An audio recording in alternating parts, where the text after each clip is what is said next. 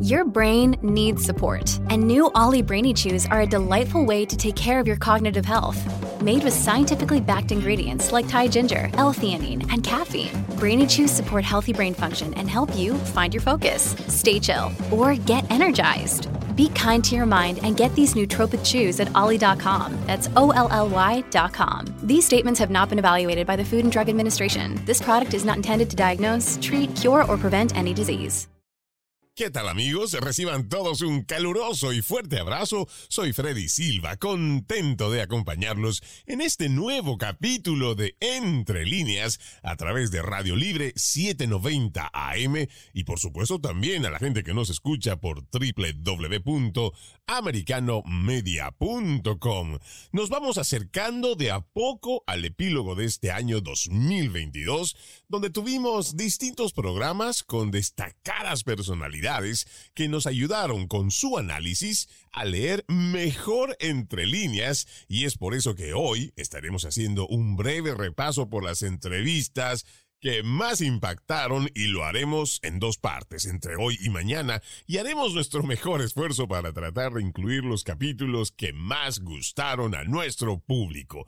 Les invitamos a que, si quieren, escuchar nuevamente los programas que tenemos de entre líneas y en realidad todos los programas de Americano Media, usted ingrese a nuestra página en el internet www.americanomedia.com, ingrese al espacio que dice podcast, escúchelo bien, podcast, y ahí encuentre el programa Entre líneas y podrá escuchar nuevamente los distintos programas, los distintos análisis entre líneas que vinimos haciendo a lo largo de este año. Dicho esto, comencemos con la entrevista que hicimos a Horacio Justo el 15 de marzo de este 2022 cuando hablamos sobre ecologismo, el alarmismo climático y la farsa de la crisis climática anunciada desde las Naciones Unidas. Entre líneas por Americano. Tenemos un invitado muy especial que nos acompaña desde Córdoba, Argentina. Él es Horacio Justo Baudagna, es escritor del libro El conservadurismo en 10 reflexiones, es director del programa La Resistencia Radio, es cofundador y responsable del área de estudios políticos de la Fundación Libre, especializado en la batalla cultural frente a las amenazas como la cultura de la muerte, el totalitarismo de género. Te doy la más cordial bienvenida, Horacio, qué gusto tenerte con nosotros. En primer lugar, el agradecido soy yo la oportunidad de poder conversar no solamente con su medios, sino también con un amigo como es usted. Así que esperando que las breves palabras que yo pueda vertir en este espacio sean de utilidad para la audiencia en general y sobre todo para despertar conciencia respecto a qué hay por detrás del ecologismo. Y aquí donde curiosamente yo me imagino rápidamente que alguien puede decir, este pequeño joven es un negacionista, porque hay un consenso climático en torno a este cambio que se está dando. Es decir, hay una suerte de calentamiento global culpa de la actividad del hombre. Insisto, el hombre puede, y, lo, y de hecho la experiencia se lo demuestra, contaminar una infinidad inimaginable de hectáreas. Pero no se sigue de allí que el hombre sea responsable del cambio climático, porque si lo fuese, para evitar el cambio climático, habría que hacer desaparecer al hombre. Bueno, esto es lo que está sucediendo gracias al ONU actualmente. Porque digo, a pesar de que uno podría citar un sinfín de obras bibliográficas que ponen en duda lo que es eh, la farsa de esta suerte de calentamiento global antropogénico, uno podría de repente poner eh, algunos científicos, como fue en su momento John Lombard, actualmente Judy Curry, por tomar algunos ejemplos, lo que importa es esta noción del consenso a través del cual se han establecido las políticas. El consenso climático. ¿Por qué? Porque de hecho la ciencia no se basa en consenso. Ya la idea del consenso científico demuestra una contradicción, pero absurda en cuanto a lo que es la ciencia misma. No existe la ciencia bajo una idea de una mayoría democrática y circunstancial. El conocimiento que se versa sobre lo cierto, porque el espíritu del hombre se expresa en tres disciplinas, que van a ser la filosofía, el arte y la ciencia. La ciencia se va a encargar de descubrir lo que es cierto. En ese sentido, las certezas no dependen de mayorías circunstanciales. Para esto vamos a tomar algunos patrones para que la gente lo pueda lograr comprender por sus propios mecanismos, lo pueden investigar. Pensemos rápidamente si acaso la teoría de la gravitación universal de Isaac Newton estuvo sometido acaso a un consenso científico. Es un ejemplo simple que cada uno lo podría chequear, si acaso Newton necesitó un consenso científico para demostrar su teoría. Es que simplemente la ciencia no funciona así, independientemente de los grupos mayoritarios que decían abolir tal ley de la gravedad. Hoy en día nadie estaría volviendo por su propio eh, peso de lo que es el, el suelo de la Tierra. Autores como Naomi Klein De hecho, estoy citando a lo que es justamente la principal activista climática de la nueva izquierda, ella dijo, la última vez que hubo tanto dióxido de carbono en la atmósfera como hoy, los humanos no existíamos.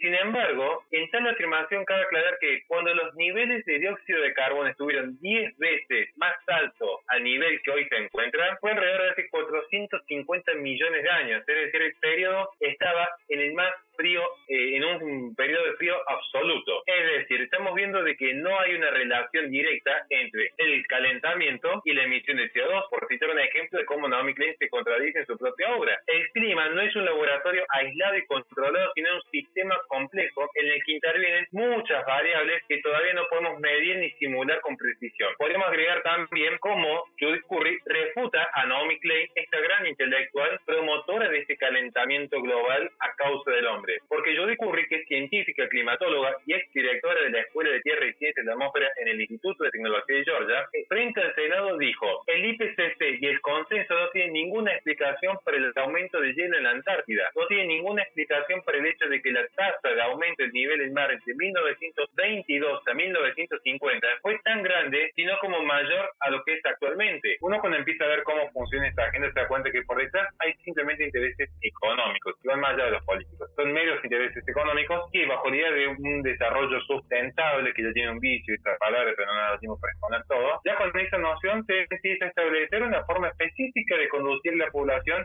hacia una forma muy particular de consumo. Porque el fondo es ese, es decir, se instaura una idea específica de qué es lo que debe consumir la persona, en más o menos, qué tipo de familia debe tener, qué tipo de religión debe profesar, qué tipo de bebida o de alimento debe, debe tener para sí. Esto es, eh, mi estimado Freddy, a grandes rasgos lo que se intenta generar con esta agenda ecológica. Bueno, ese fue nuestro invitado Horacio Justo hablándonos sobre el ecologismo, pero también tuvimos como invitada a María Gabriela González el momento que nos tocó hablar sobre algo muy preocupante en cuanto a las familias y la ausencia de la figura paterna y sus consecuencias. Entre líneas, por Americano. María Gabriela González, ella es abogada venezolana, magíster en Derecho Patrimonial Privado por la Universidad Pablo de Olavide de Sevilla, especialista en Derecho Penal, especialista en Publicidad y Mercadeo, locutora de la Universidad Central de Venezuela y ha escrito también el libro La Orfandad, un sentimiento de desamparo del que haremos referencia hoy. Gabriela, es un gusto tenerte con nosotros aquí entre líneas, te mandamos un fuerte abrazo hasta Colombia, que es donde te encuentras. Bienvenida al programa. Un placer, un honor poder estar eh, hoy contigo en, en, tu programa, con tu audiencia. Estoy realmente complacida por la oportunidad que me has brindado de poder comentar este tema tan profundo y tan medular para lo que es la sociedad. En esta era posmoderna, con generaciones de jóvenes bastante frágiles, creo que podríamos decir, otros se atreven a decir la generación de cristal, podríamos decir que la presencia del padre en el bienestar emocional de sus hijos se ha asumido como algo que tiene poca relevancia. Incluso podríamos decir que la ola feminista, eh, no la primera ni la última, pero la que más destaca es el de los setentas. Entre muchas cosas ha venido promoviendo que la mujer sola lo puede hacer todo, que no necesita del hombre ni para criar a sus hijos y menos para tener una familia y tal parece que esa consigna se ha llevado a la realidad durante estas dos, tres décadas, pero ha traído graves consecuencias. Eh, realmente, y hay que reconocer eh, dentro de esta doctrina, eh, que efectivamente los hombres en algún momento no han cumplido con la responsabilidad que se les ha otorgado y específicamente por la ausencia de la figura paterna, las mujeres han tenido o les ha tocado cumplir los roles de ambos padres, en este caso del, del padre y la madre, no solamente desde el punto de vista de la provisión, sino también desde el punto de vista emocional y, todo lo que tiene que ver con la disciplina del hogar. Entonces, obviamente, al estar ausente la figura paterna y la mujer tener que tomar el rol del hombre, es por supuesto que se le reconoce a ella como la cabeza del hogar, pero esto no es algo sutil, porque al hacerlo se está completamente anulando los hombres y que ellos que producen identidad en la familia, que le dan identidad. Entonces, me gustaría explicar de dónde viene la palabra familia para que podamos entender adelante, adelante. lo trascendental que es la figura masculina y por qué la mujer, aunque se fuerte, jamás podrá ella eh, tener el, el, lugar del hombre. La palabra familia proviene del original o del término griego patria, que a su vez se deriva de la palabra pater, que quiere decir padre. Entonces, cuando hablamos de una familia, estamos hablando de un padre. Sin él no existe una familia. Por eso ese sentimiento de suicidio en los jóvenes, por eso ese sentimiento de, de rebelión y de rabia, aun cuando la madre es fuerte por cumplir los dos roles, porque la escritura lo establece, que la rebelión de la, de la ausencia del padre produce una maldición que lleva incluso a las personas a cometer delito, a cometer transgresiones. Pero además de eso, también está el tema sexual, que dice la escritura literal en el versículo de Juan, en el, en el libro de Juan, dice, el que ama el mundo y las cosas que están en el mundo, estas son tres, los deseos de la carne, los deseos de los ojos y la vanagloria de la vida, es porque el amor del Padre no está en él. Entonces nos podemos dar cuenta que literalmente los deseos de los ojos son envidia, son codicia, muchos delitos son cometidos por esta razón. Los deseos de la carne son no solamente adulterio, fornicación, sino también violaciones, todas estas cosas que tienen un, un, apetito carnal. Y realmente la vanagloria de la vida es ese materialismo, ¿no? Es cuando me enredo en delitos como drogas, o cualquier tipo de, de cosas ilícitas que me puedan dar un, una provisión. Y es que eso es lo que produce la ausencia del padre, una profunda expectación de que no se tiene ninguna ayuda, de que no se tiene provisión, ni afirmación, ni amor. De ahí viene la ira, de la injusticia, de no sentirme amado.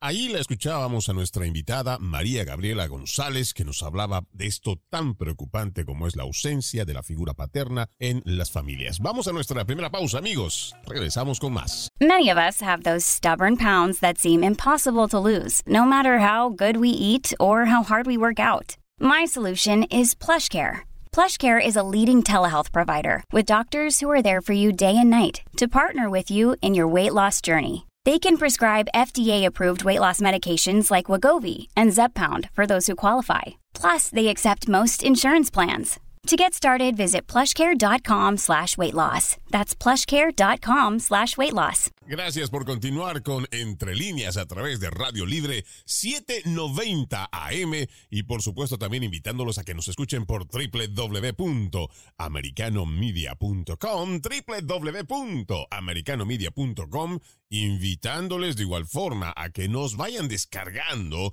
la aplicación americano, sí, para que nos pueda escuchar también, es la aplicación americano disponible para Apple y también Android.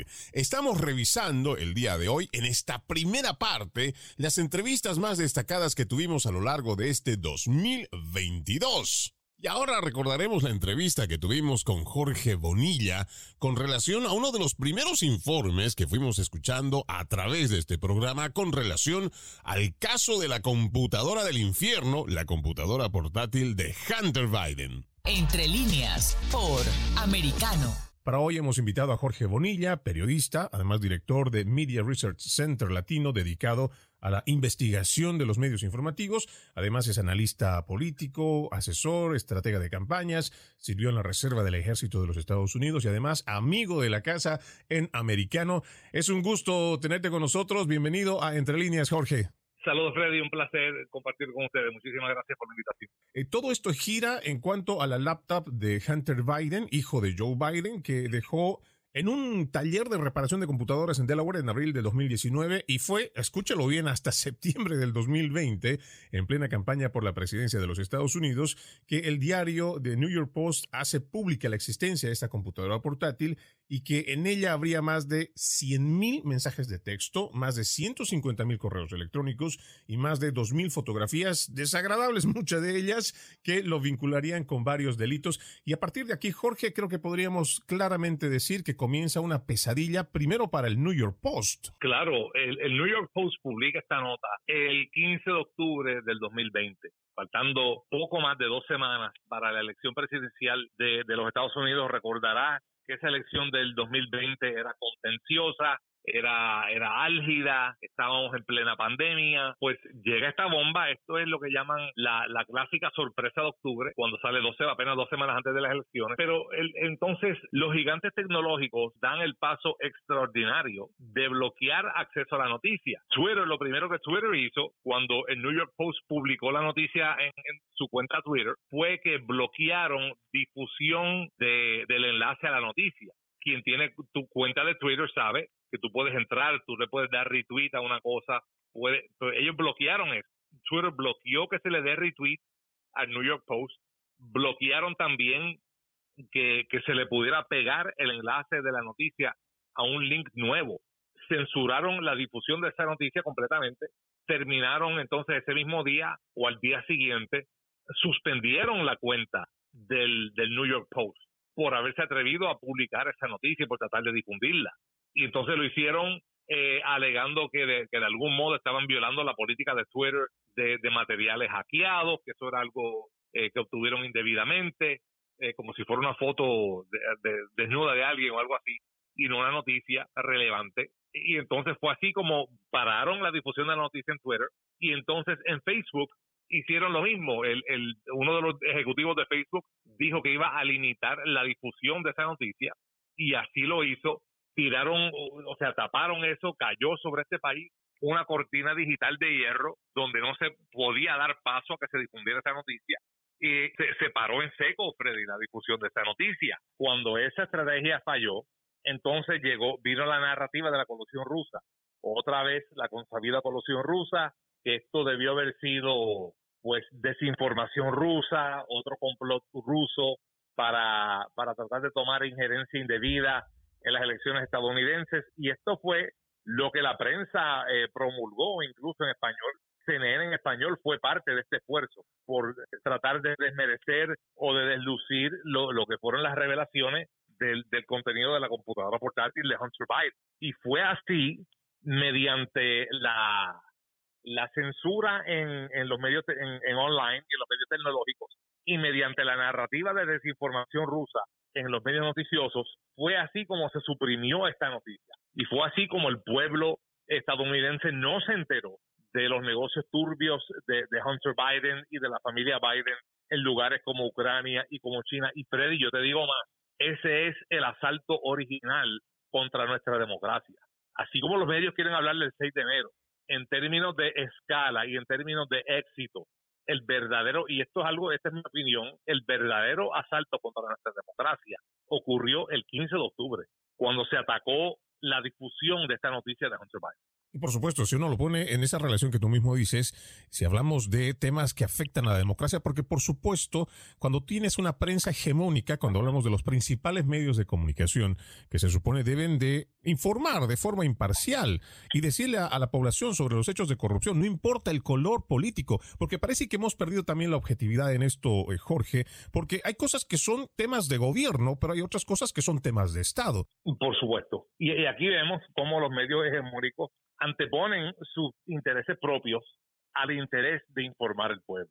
En especial, yo, yo puedo hablar como en, mi rol de, director de MRC Latino, donde nosotros fiscalizamos específicamente a, a, los medios eh, de prensa de habla hispana en Estados Unidos, es decir, Univisión, Telemundo, CNN en español. Hay muchas noticias que, que, simplemente no, no se ven o que no se ven en esos medios. Mencionaste lo de John Durham. Eso no se habla en esos canales.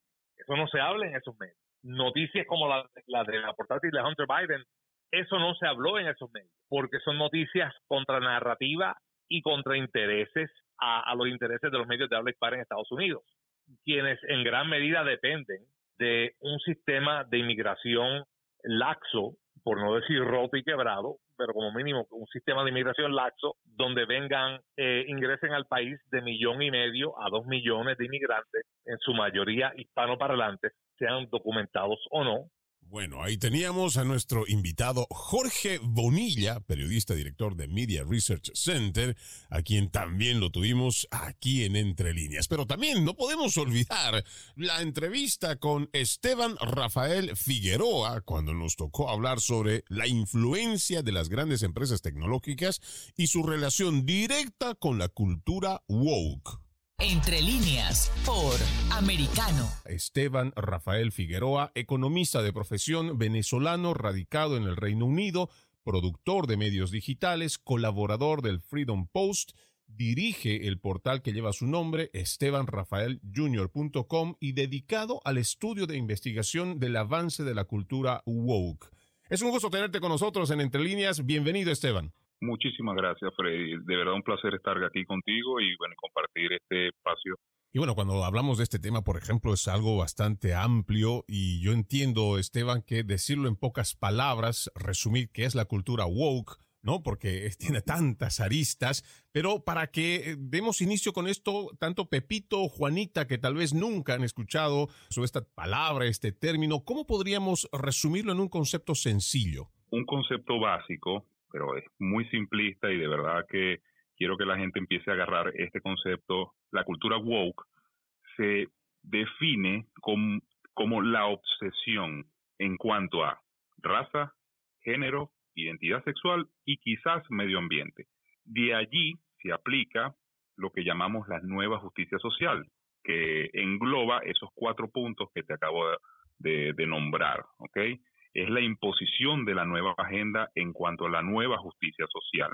Y cuando hablo de la imposición es porque unas minorías están tratando de imponer un modo de vivir o un modo de ver la nueva cultura, que por supuesto no la llamaría cultura, la llamaría la anticultura, a las masas, o sea, a todo el mundo. Y se viene a imponer a través de cualquier medio, por ejemplo, eh, la Agenda 2030, por ejemplo, en Estados Unidos se está imponiendo a través de el Green New Deal, por ejemplo, todo esto que englobe la nueva justicia social. Bueno, estamos en presencia de lo que se llama las redes sociales, que es un, un método masivo de llevar un mensaje. Anteriormente, en los años 60, en los años 50, en los años 70 se utilizaban otros medios como el periódico, la radio, inclusive la televisión, pero no eran tan masivos. En este momento y hablando con lo que yo comencé toda esta investigación, que tengo más de, te comenté anteriormente, como cuatro años hablando de lo que se venía introduciendo en la sociedad a través de China,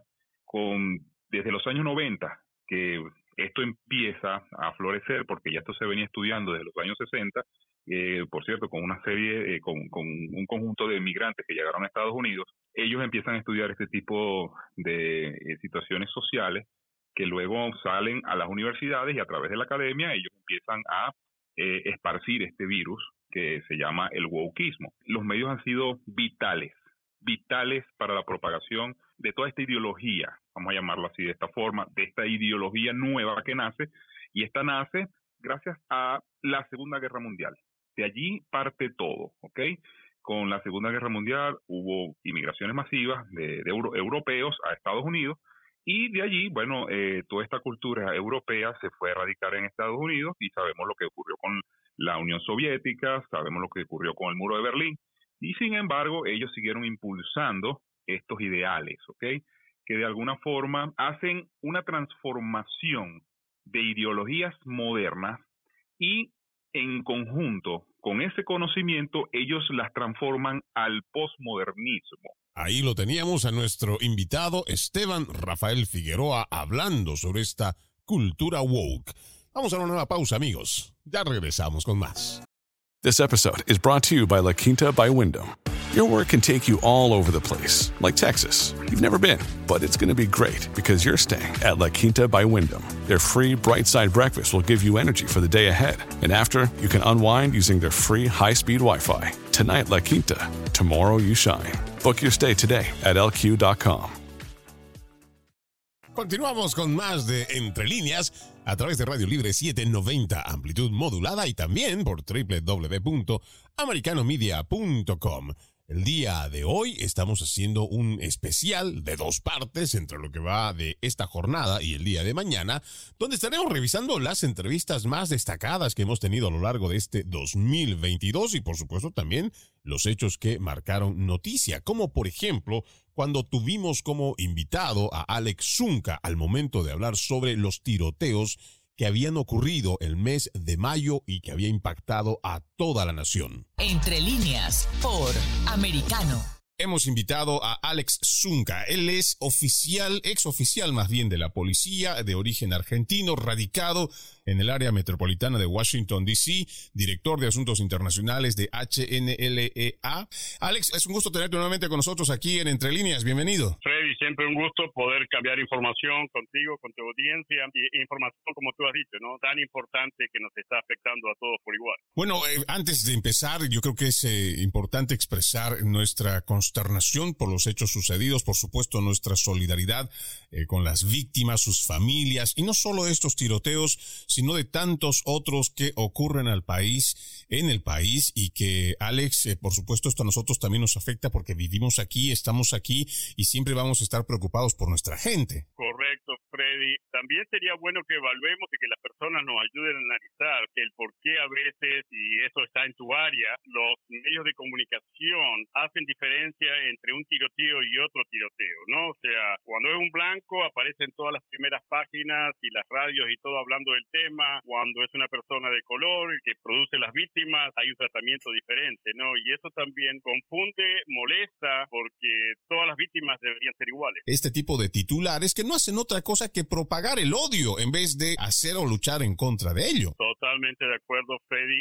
eso lo hablamos. Yo actualmente estoy, digamos, como director internacional, son cinco organizaciones de policías, eh, están los policías morenos con nosotros y es un tema que nos afecta y nos toca casi diariamente porque también son heridos policías, perdemos policías que se suicidan por, eh, por el sistema que los le está poniendo tanta presión, creo que lo hablamos contigo la última vez, en diciembre del año pasado el estado de Maryland perdió el 30% de la fuerza policial. Y lógicamente se pueden haber habido policías malos, pero la mayoría son policías buenos, pero que dijeron, ¿sabe qué? Como está la cosa, me maltratan, me sacan el poder, eh, me sacan el dinero, entonces ya eh, ser un policía y esa visión que uno tenía y las familias tenían sobre el policía va decayendo justamente por el mal tratamiento de los medios de comunicación y disculpa, muchos medios se podrán enojar con esto, pero es la realidad que yo la vivo todos los días en la calle, hablo con las personas, hablo con los oficiales, los que se retiran, y me dicen, ah, Alex, esto, este país ya no es el mismo hace 20 años atrás, esto ya hoy eh, estamos muy preocupados, tengo que temer por mi vida, no puedo actuar como se me ha capacitado en la academia, entonces prefieren dar un paso al costado antes de que una persona con un telefonito solamente lo filme cuando él quiere y después tenemos los derechos humanos pidiendo inmediatamente que ese oficial sea retirado de la fuerza. O sea que creo que es momento que tenemos que parar esa pelota que está pasando aquí en esta gran nación, bendecida nación y empezar a evaluar realmente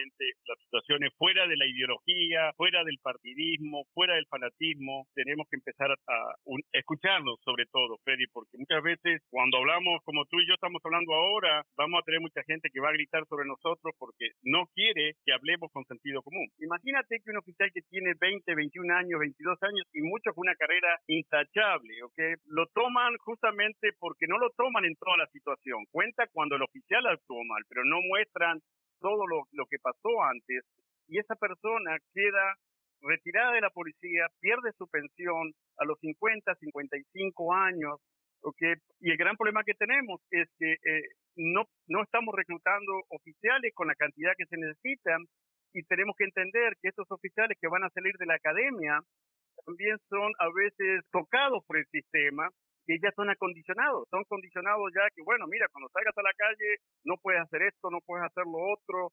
Entonces tenemos por otro lado el crimen, el crimen internacional, okay, uh, que se mueve, el crimen que se mueve en nuestras ciudades, en nuestros condados, que saben que, mira, el policía no va a actuar, el policía no va a reaccionar. La respuesta policial pasó de, de ser de dos, tres minutos a 20, 25 minutos. De todas formas, se arrestan, vas a la corte, y el oficial está dos días escribiendo el informe y el criminal eh, eh, en menos de 24 horas está en la calle. Ahí escuchábamos un fragmento de la entrevista que tuvimos con nuestro invitado Alex Zunca, hablando sobre el grave problema de los tiroteos. Pero también debemos recordar en este programa especial la entrevista que tuvimos con Luis Felipe Farag, hablando sobre la decadencia moral en la sociedad estadounidense. Entre líneas, por Americano. Hoy tenemos como invitado a Luis Felipe Farag, asesor académico, escritor y analista hondureño, radicado en los Estados Unidos. Él es el fundador y director de la organización sin fines de lucro más allá de la tinta y se dedica a la investigación en los campos de filosofía, teología y política para ofrecer soluciones y respuestas a problemas y preguntas de relevancia cultural en redes sociales. Además, está cursando una maestría en filosofía. Es realmente un gusto tenerte con nosotros aquí en Entre Líneas. Bienvenido, Luis Felipe. Queridísimo Freddy, para toda tu audiencia, el, gusto es mío y gracias por tan, tan buena plática que estamos a punto de tener y, esperamos eh, que yo absorba de ti y bueno, que la gente también salga eh, edificada, ¿no? Así que gracias por la oportunidad. Luis Felipe, decir que ya existe eh, una debacle más bien de los valores morales no creo que sería una exageración y tendríamos muchos ejemplos como evidencia. ¿Cuáles son los factores que tú ves que serían los que estarían acelerando la decadencia moral aquí en los Estados Unidos? Bueno, bastantes puntos ahí a tocar, pero yo creo que lo primero viene la caída desde los 50, 60 en Estados Unidos, donde se vino, recuerdo también que en esos años, tú recuerdas también que vino el auge, por ejemplo, del de un renacer espiritual comandado por Billy Graham alrededor de todo Estados Unidos principalmente. De ahí ingresa el Internet, entonces viene evolucionando todo. Eso significa que existen eh, distribuidores o existen facilitadores de toda la, agenda que traía por escrito la gente como los pensadores progresistas como eh, Michel Foucault y todas estas personas que se vinieron adaptando en las mentes de los instructores de las universidades principales de Estados Unidos. Imagínate, universidades que antes eran bastiones de la fe, que entrenaban sacerdotes, misioneros, teólogos, lo que tú quieras, ahora se volvieron cunas de adoctrinamiento y esa cuna creció tanto que dijeron, bueno, tenemos ahora que hacer algo al respecto y es poner al conservadurismo o al cristianismo como el enemigo, dado que priva aquello que el primer amendment en los Estados Unidos dice, que es eh, que las personas pueden ejercer eh, su, su, libre ejercicio de lo que gusten en términos de religión, que no se les puede prohibir nada. Algo que, que, tal vez podríamos añadirte, bueno, te interrumpo nomás para que no se nos vaya eh, de, la cabeza Luis Felipe. Yo recuerdo muy bien y quiero que la gente pueda investigarlo también. Una de las eh, universidades más prestigiosas aquí en los Estados Unidos, la Universidad de Harvard, por ejemplo, fue fundada por evangélicos. Gente que estaba en esa misma línea, pero como tú lo dices, hoy tenemos a la academia prácticamente entregada a todo lo que es esta nueva ola progresista. Sí, y tú sabes que, que Lawrence eh, Bacon, si no me equivoco, es el presidente número 29 de Harvard, que es ateo. El primer eh, eh, presidente ateo que tiene Harvard. Hoy, bien, qué interesante, ¿no? O sea, como, como bastiones, instituciones como de Yale, de Princeton y toda esa gente, ahora ya no interesan aquello por lo cual alguna vez se, se, se pararon, ¿no? Entonces, cuando avanza y ves una generación blanda, una generación sin un concepto de realidad, y quiero acentuar esto bastante, lo que se le ha vendido al estudiante en Estados Unidos, yo principalmente, yo trabajo, como tú dijiste en mi introducción, en el, sistema de educación, es que se les enseña ideología, es que definir ideología. Me gusta bastante el concepto que dice el filósofo Jonathan Ramos de la Universidad de Salta. Él dice, y una ideología es cuando se maquilla la realidad y cuando no se enseña la realidad tal cual es. Eso es una ideología. Y lo que se está haciendo es prácticamente eso, es la realidad ya no es el binarismo, la realidad ya no es eh, lo que es evidente frente al espejo, sino que es la autopercepción, sino que es aquello que yo siento en mi mente. Entonces todo se vuelve de sentimientos y los sentimientos que son volátiles cambian eh, y suplanta lo que es la realidad, que la realidad es inmutable. Y ahí es donde viene el, declive, ¿no? Ahí es donde viene el declive, donde se dice, no, eh, ya no solamente es la monogamia, sino que la poligamia y todas estas cosas que los conservadores y los cristianos alguna vez dijeron y sostuvieron como objetivamente cierto. Eso ya no es, eso es mentira. Eso quedó en el pasado. Lo que pasa es que la decencia es algo antiguo, porque la decencia forma parte de prácticamente principios morales, podemos llegar a decir, de judeocristianos o que han fundado las civilizaciones entonces, no solamente es que se ha venido exponiendo más el cuerpo de la mujer, si tú miras, por ejemplo, el traje de baño de mujer ha cambiado, ha venido de enseñar un poco a estar cómodas, a enseñar más, más, más hasta la total liberación. Lo mismo viene siendo con los niños, o sea, ya ahora es, no existe tal cosa, por ejemplo, como dicen algunos, como es el, uno de los empleados de, John Hopkins Hospital que fue despedido por dar comentarios bastante eh, pues, adherentes, digámosle, a la pedofilia, que él ahora es reclutado por John Hopkins y ya no trata solamente de respetar al niño, eh, ya es como, ¿qué es respeto? Defina respeto, por favor. Y que quién dice que podemos bajar o podemos subir, ¿quién es el arbitrio de la edad legal para poder llegar a involucrarse, por ejemplo, con un niño? Y después, Freddy, es, ¿qué es un niño? porque claro, eh, que Tangi no, eh, Brown no pudo, la magistrada de la Corte Suprema de Justicia no sabe ni llegar a definir qué es una mujer. Entonces ahora, ¿qué es un niño? ¿Qué es una niña? Entonces el subjetivismo es lo que viene haciendo. Ahí recordábamos esta interesante entrevista con Luis Felipe Farag hablando sobre la decadencia moral en la sociedad estadounidense. Vamos a una nueva pausa, amigos. Ya regresamos con más. Hey, it's Ryan Reynolds, and I'm here with Keith, co star of my upcoming film, If, only in theaters, May 17th. Do you want to tell people the big news? All right, I'll do it. Sign up now and you'll get unlimited for $15 a month in six months of Paramount Plus Essential Plan on us. Mintmobile.com slash switch. Upfront payment of $45 equivalent to $15 per month. Unlimited over 40 gigabytes per month. Face lower speeds. Videos at 480p. Active Mint customers by 531.24 get six months of Paramount Plus Essential Plan. Auto renews after six months. Offer ends May 31st, 2024. Separate Paramount Plus registration required. Terms and conditions apply if rated PG. Gracias por continuar con Entre Líneas a través de Radio Libre 790 AM y también por www.americanomedia.com y descargando la aplicación Americano disponible para los dispositivos de Apple y también de Android. Hoy estamos haciendo un repaso por aquellas entrevistas que fueron las más destacadas de este 2022 y les recordamos que si usted quiere escuchar nuevamente muchas de estas entrevistas pueden ingresar a nuestra página www.americanomedia.com en el perfil derecho, en la parte superior, va a encontrar la opción de podcast. Y cuando ingrese a ese sector que dice podcast, busque el programa Entre líneas y ahí podrá encontrar las entrevistas completas que hoy estamos tratando de pasar las más destacadas y tendremos una segunda parte el día de mañana, así que están todos cordialmente invitados. Tenemos que recordar en este momento la entrevista que hicimos a Guillermo Rodríguez Navarrete, más conocido como Nutrillermo, cuando nos tocó hablar sobre la seguridad alimentaria en los Estados Unidos. Entre líneas, por Americano. Hemos invitado a Guillermo Rodríguez Navarrete, doctor en nutrición humana por la Universidad de Granada, licenciado en farmacia, tiene un posgrado en medicina del estilo de la vida en Harvard Medical School, autor y editor de varios libros sobre distintas áreas de la nutrición y alimentación. Fue el primer español en ser nombrado Fellow de la American College of Nutrition y también miembro de la American Society for Nutrition y Doral Pro Health, una fundación que ofrece servicios de salud gratuitos a personas sin seguro médico aquí en el estado de la Florida.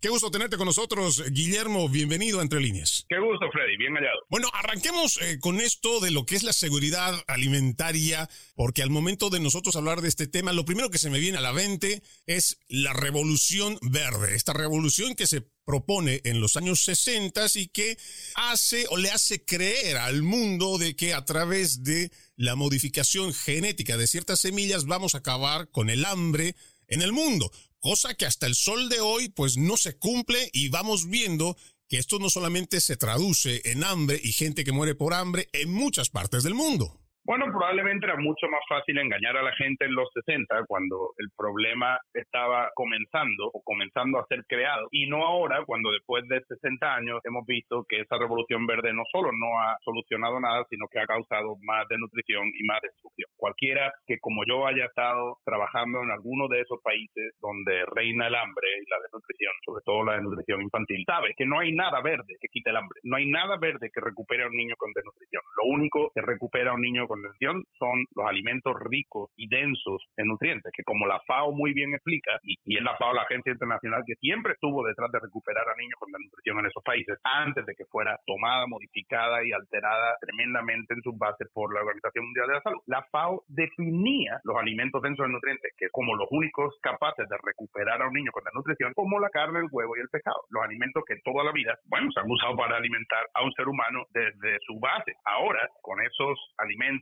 de los bancos de alimentos que normalmente se donan a los países con desnutrición y que a mí, como te digo, me tocó trabajar con ellos en Guatemala, en Honduras, Nicaragua y El Salvador entre 2010 y 2014. Yo pude ver como un niño jamás se recupera de la desnutrición dando el aceite de soja y maíz y frijoles y todo lo que le dan esa ayuda humanitaria. La única forma de recuperar a un niño es darle comida de verdad, darle huevos, darle mantequilla, darle carne, darle pescado y darle cosas que tienen los nutrientes que el cuerpo necesita. Han hecho creer que esa revolución verde iba a alimentar países y no lo han hecho. Ahora están haciendo otra vez especie de revolución verde es la que en vez de esos organismos internacionales están utilizando Netflix para decirle a la gente vuelva a ser vegano y confíele a la lechuga su nutrición, es otra cosa, ¿verdad? Pero eso no es cierto tampoco. Y ahora, después de estar recuperando niños en Guatemala que no se recuperaban con eso, ahora tengo que recuperar gente en Miami que después de hacerse vegano por un tiempo, pues tienen problemas de todo tipo porque la humanidad nunca ha sido vegana. Y tú hablas con los veganos, con cualquier vegano, por muy convencido que esté, por mucho que defienda el veganismo, todos se van a reconocer que necesitan suplementarse en B12. Y esa vitamina, que siendo vegano, pues no tienes acceso a ella. Empezaron a existir en 1950. Ahí tienes la prueba de que la humanidad antes de 1950 nunca fue vegana, nunca lo necesitó y nunca fue necesario hacerlo. Entonces, han sido capaces de convencer a demasiadas generaciones que esa revolución verde era la solución para el planeta. Pero lo único que puede ser una solución para el planeta es que consigamos tener disponibles los alimentos que nos permiten, con muy pocas comidas, estar nutridos y sin hambre. Y si tengo un alimento que me permite comer una vez al día, estar sano y no tener hambre, ¿por qué voy a comer cinco veces al día? Otra cosa. Por supuesto que lo que la industria, la industria de la comida quiere es que tú comas más veces, porque ellos venden comida. ¿Y cómo van a querer que tú comas una vez comparado con que comas cinco veces? Y si además tú sabes que los mismos stakeholders, las mismas corporaciones que dirigen las grandes empresas que fabrican comida, son las corporaciones que controlan las grandes empresas de la industria farmacéutica, y tú sabes que a más coman, y sobre todo a más coman determinadas cosas, van a enfermar más, pues tú tienes ahí el combo perfecto, porque estás promoviendo unas políticas que hacen que las personas se conviertan en tu objetivo y que te beneficien tanto a tus empresas de comida como a tus empresas farmacéuticas porque se enferman. Ahí recordábamos al doctor Guillermo Rodríguez Navarrete, por demás, una de las más importantes, creo podríamos calificar, entrevistas que tuvimos aquí en el programa.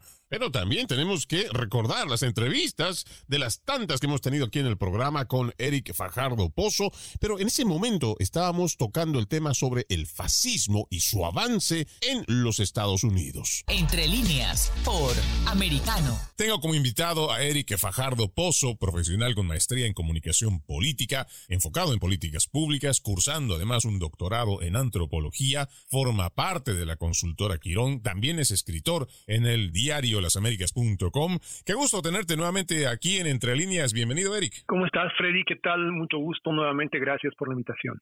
Bueno, estamos planteando este tema que es sobre el fascismo y cómo te cae a ti esta declaración de Joe Biden, que no lo dice directamente como algo de fascismo, pero dice un, un semifascismo que de todos modos creo que para la izquierda esto es como para meter en el mismo plano a todo aquel que ellos consideran disidente o que no va de acuerdo a su narrativa. Sí, bueno, ha habido en el Partido Demócrata y en general en la izquierda en el continente un esfuerzo muy importante desde los años 30, 40 de desprender su propia imagen, de desasociarse del fascismo, de tratar de decir de que una historia de vinculación en el caso de los Estados Unidos del Partido Demócrata con las ideologías eh, fascistas, con la eugenesia, con, con el control de la natalidad y con, con muchas otras prácticas propias del de, el fascismo eh, hitlerista eh, y, y, mostrar un progresismo que más bien vendría a ser la antítesis del fascismo. De ahí es que tiene total sentido cuando el presidente Biden intenta separar el mundo en dos, dicho sea de paso una práctica bastante marxista y decir este de este lado de este lado nosotros y del otro lado el mal o la maldad o, o, o lo que tú quieras. Eh, pero en el fondo habría que encontrar el, el, el origen de, del fascismo para, para saber si realmente este postulado del presidente Biden que acabas tú de citar, y, y, ciertamente sí lo he escuchado, tiene algún asidero en, en, en, la realidad y en la historia, ¿no? Para esto habría que ir a los 1930, eh, más, más bien a los 1920, cuando el fascismo empieza a cundir como una ideología, como una doctrina que se desprende precisamente de la experiencia de dos grandes caudillos fascistas, en el caso de Italia, Benito Mussolini, y en el caso de Alemania, de la Alemania nazi, por supuesto, Adolf Hitler. Ambos tienen una génesis política en la izquierda europea, en el caso de Hitler en el Partido Nacionalista Obrero Alemán, en el caso de eh, Benito Mussolini, el Duce, en el Partido Comunista de Italia. ¿no? De, de hecho, fue editor de una publicación eh, insigne del Partido Comunista Italiano a Benito Mussolini, el Avanti, eh, era un activista, era un, muy claro o muy preclaro más bien comunista, que termina desmarcándose y creando su propia organización, la organización precisamente el Partido Fascista, en la intención no de desmarcarse de los valores en los cuales se había forjado ideológicamente, ni de los métodos de la izquierda eh, sindical italiana, sino más bien de profundizar esa mirada. Creo que lo mismo Adolf Hitler cuando termina de crear su propio instrumento